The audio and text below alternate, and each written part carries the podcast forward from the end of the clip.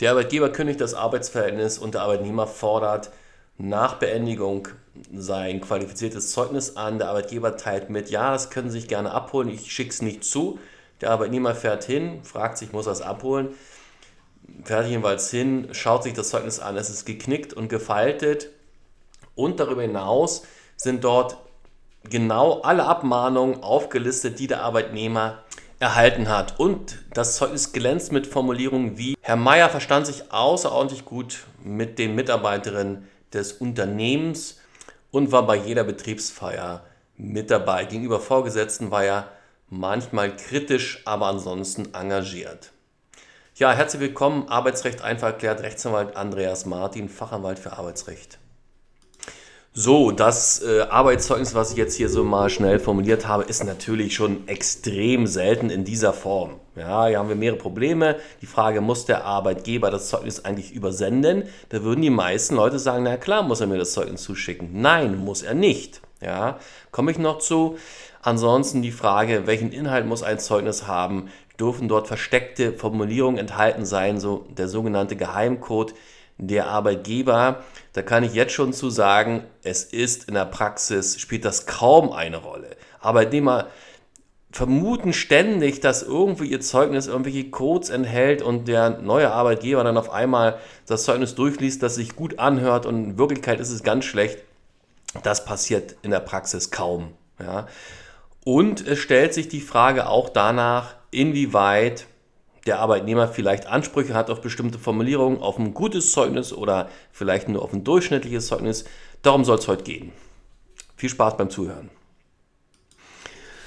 Ja, und zwar fangen wir mal an, einfach, was gibt es für Zeugnisarten? Es gibt das Zwischenzeugnis und das Endzeugnis. Das Endzeugnis ist klar, wenn das Arbeitsverhältnis beendet ist.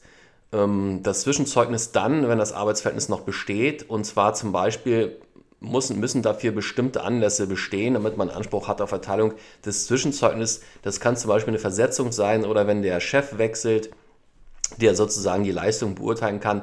Ich rate immer dazu, sich auf jeden Fall Zwischenzeugnisse erteilen zu lassen.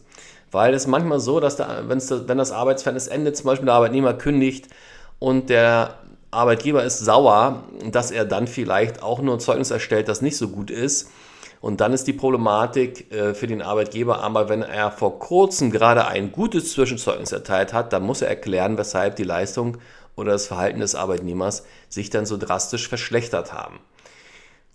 Weiter unterscheidet man ein einfaches Zeugnis von einem qualifizierten Arbeitszeugnis. Ein einfaches Zeugnis spielt in der Praxis nicht so eine große Rolle. Da steht nur drin, der Arbeitnehmer hat von so und so viel bis zum so und so vierten hier gearbeitet. Beim qualifizierten Zeugnis, das ist also das Arbeitszeugnis, das die meisten Leute kennen, da steht dann neben der Dauer auch drin, welches Verhalten der Arbeitnehmer an den Tag gelegt hat und was für eine Leistung er erbracht hat. Und ähm, ja, das sind so die wichtigsten Zeugnisarten. In der Praxis ist es ganz klar so, geht es sehr oft um das qualifizierte Zeugnis und zwar oft auch nach einer Kündigung. Ja. In Bezug auf die Zeugnisgrundsätze kann man sagen, das Zeugnis muss klar sein, das nennt sich Zeugnisklarheit und das Zeugnis muss wahr sein. Zeugniswahrheit. Wahr heißt nicht, dass alles dort drinstehen muss, was irgendwie im Arbeitsverhältnis passiert ist. Also auch um welche Pflichtverletzungen und so weiter. Ja. Diese Grundsätze sind aber, ja, jetzt beißt sich die Katze im Schwanz, grundsätzlich zu beachten. Wichtiger ist vielleicht für den Arbeitnehmer, dass man jetzt ein bisschen konkreter wird, formell und materiell, was muss da so drin sein und was darf und was darf nicht drin sein. Und zwar formell ist wichtig, das Zeugnis sollte schriftlich erfolgen, logischerweise, ja, also mündliches Arbeitszeugnis wäre schwer vorstellbar. Dann ist wichtig auf dem Briefkopf des Arbeitgebers. Manchmal wissen Mandanten selbst nicht, Arbeitnehmer, bei welcher Firma sie eigentlich arbeiten, weil es irgendwie tausende Unterfirmen gibt und Unternehmen und hier und da. Arbeitgeber ist der, der im Arbeitsvertrag steht. Das ist der Arbeitgeber. Das Zeugnis sollte, sagt die Rechtsprechung, auf haltbares Papier guter Qualität geschrieben werden, keine Flecken, Radierungen und Verbesserungen und Durchstreichungen enthalten. Das Ausstellungsdatum ist wichtig. Also ich bin, also nimm das in Formulierungen auf, in Kündigungsschutzverfahren, dass das Ausstellungsdatum in der Regel das Enddatum des Arbeitsverhältnisses sein sollte. Also wenn das Arbeitsverhältnis zum Beispiel am 30. September 2023 endet und der 30. September ist ein Sonnabend, dann ist das Arbeitszeugnis mit diesem Tag auszustellen. Also Datum 30. September, auch wenn das ein Sonnabend ist und nicht mit 29. September, das war dann vielleicht der letzte Arbeitstag, weil das ein Freitag war. Ja, das ist zum Beispiel wichtig.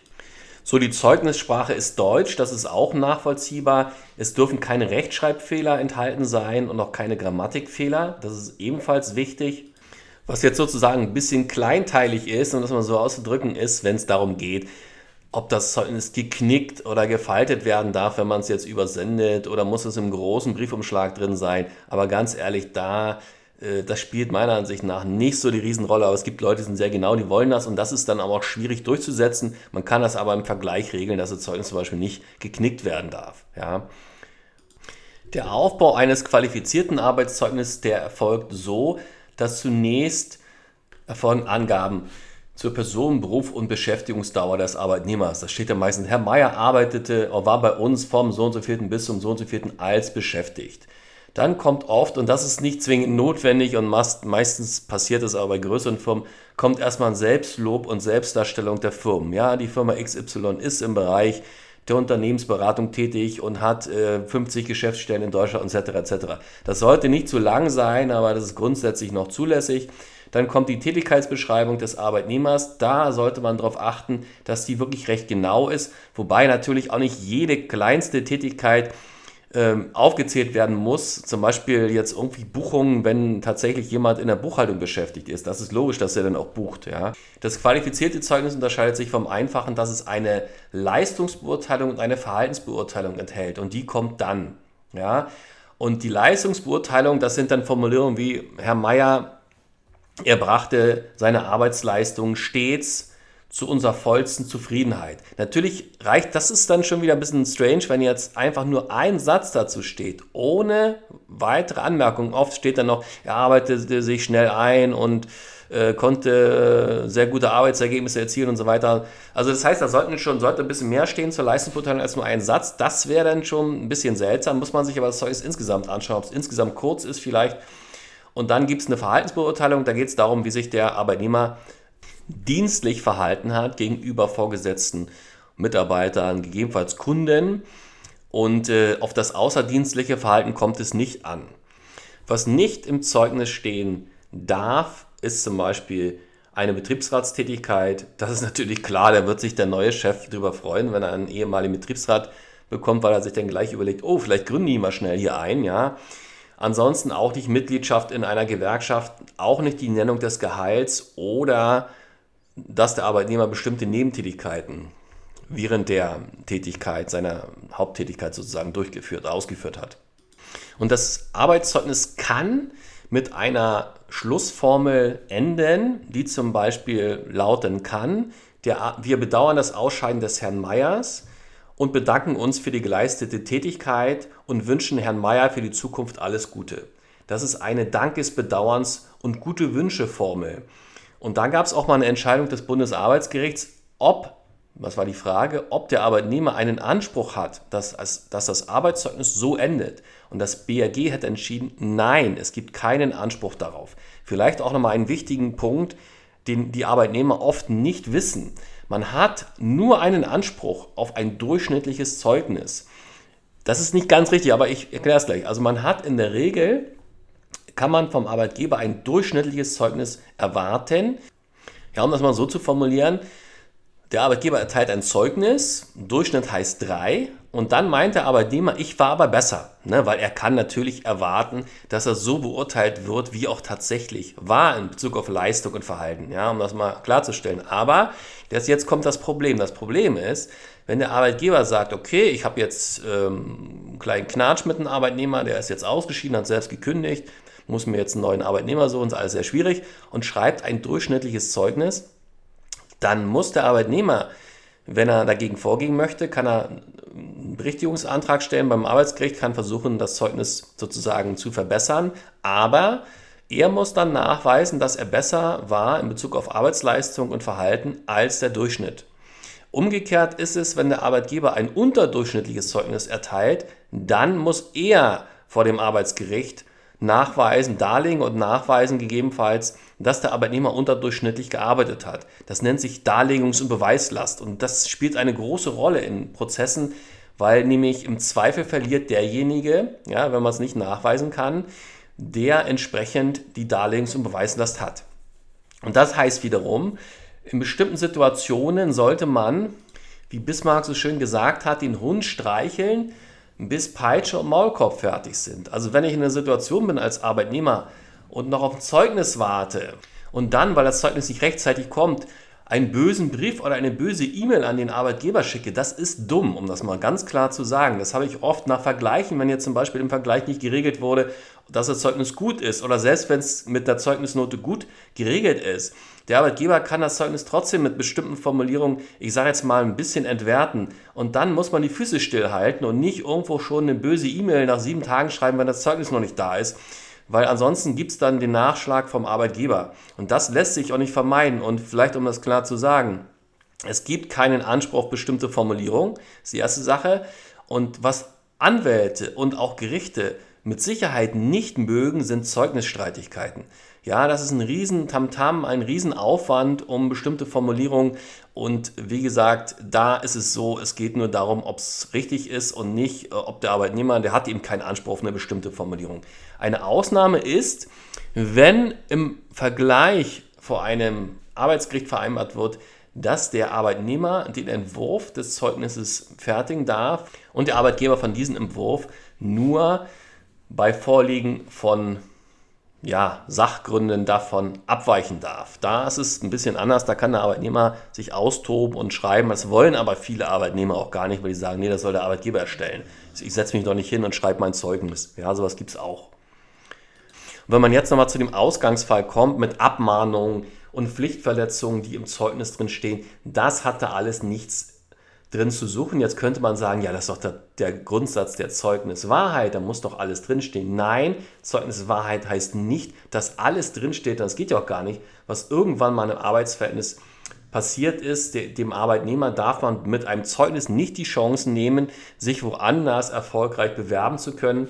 Und Abmahnungen haben nichts in einem Arbeitszeugnis zu tun. Auch nicht, schon gar nicht die Angabe des Kündigungsgrundes. Ja, aber sowas Sowas gibt es ab und zu mal, meistens das so Kleinbetriebe, wo der Chef meint, er weiß das alles ganz genau und er muss gar nicht ins Gesetz schauen. Aber in der Praxis kommen, kommen viele Sachen vor. Interessant ist auch, dass die gesetzliche Regelung des Arbeitszeugnisses, die findet man, weil das deutsche Arbeitsrecht ja sehr stark zersplittert ist, in der Gewerbeordnung. Und zwar in Paragraph 113. Und da kommen wir jetzt zu diesem Geheimcode der Arbeitgeber. Denn selbst in 113 steht drin, ja, den Arbeitgebern ist es untersagt, die Zeugnisse mit Merkmalen zu versehen, welche den Zweck haben, den Arbeitnehmer in einer aus dem Wortlaut nicht ersichtlichen Weise zu kennzeichnen. So, jetzt steht das im Gesetz drin, aber ganz ehrlich, in der Praxis spielt es kaum eine Rolle. Fälle sind zum Beispiel, jetzt steht im Zeugnis haben Herrn Meier als guten und äh, sehr disziplinierten Arbeitnehmer kennengelernt. Nicht beste Formulierung, aber machen wir einfach mal so. Ja, die Formulierung kennengelernt. Da sagt das BAG, nee, es ist kein Geheimcode. Das heißt nicht zwingend, dass diese Eigenschaften nicht vorliegen. Und von daher ist die Formulierung zulässig. So Formulierung wie umgänglicher Kollege soll jetzt ganz schlimm sein, aber ist unüblich, muss ich sagen. Finde ich auch nicht so oft. Das soll genau das Gegenteil bedeuten, nämlich der ist schwierig. Ja, also das Wort umgänglich scheint wohl hier ein bisschen problematisch zu sein. Natürlich jetzt Formulierung, mit Kollegen hat er sich aktiv auseinandergesetzt. Also das ist natürlich keine gute Formulierung, ganz klar. Da muss man aber nicht irgendeinen Katalog schauen. Oder Herr Mustermann verstand es, seine Interessen mit denen der Firma in Einklang zu bringen. Das ist natürlich auch schon eine Formulierung, wo man sagen kann, naja, halt, ihr haut was nicht hin. Ja? Natürlich muss er seine Interessen mit den Interessen der Firma im Einklang bringen. Und Formulierung, dass eben Herr Meier aufgrund seiner Geselligkeit zu einem positiven Betriebsklima beigetragen hat, ja, das soll dann den Schluss zulassen, dass Herr Meier ein kleines Alkoholproblem hat. Aber auch so, aber solche Formulierungen, ich denke mal, da braucht man nicht von einem Geheimcode sprechen, weil das doch offensichtlich, obwohl die Juristen dieses Wort offensichtlich nicht so gerne mögen, aber wo klar ist, dass hier etwas gesagt wird, was eigentlich nicht gemeint ist. Ja? Und äh, im Normalfall wird der Arbeitgeber ein solches Zeugnis auch nicht anfertigen. Ja, es sei denn, er schaut auf diesen Seiten nach, ja, was, welche Formulierungen jetzt toll sein sollen, ähm, wenn man das Arbeitsverhältnis sauber beenden möchte. Und das ist in den meisten Fällen auch so. Und deswegen macht man auch eine Sache, wenn man zum Beispiel im Kündigungsrechtsstreit ist, dann vereinbart man immer auch, wenn man eine Abfindung vereinbaren sollte, auch das Arbeitszeugnis und zwar mit entsprechender Note. Und das, da gibt es da meistens wenig Probleme, weil man ohnehin, wenn das Arbeitsverhältnis durch einen Vergleich endet, hört sich jetzt vielleicht ein bisschen seltsam an, aber dann ist, die, ist eine gewisse Befriedigung da. Ne? Also Arbeitnehmer und Arbeitgeber haben sich geeinigt und äh, wenn es dann aber ein Rechtsstreit ist über mehrere Jahre und man dann noch über andere Verzugslohn streitet und so weiter, dann wird auch, da wird es auch mit dem Arbeitszeugnis dann vielleicht nicht so glatt gehen. Ja, ja das war's heute zum Thema Arbeitszeugnis. Ich wünsche noch einen schönen Sonntag. Danke, bis dann, tschüss.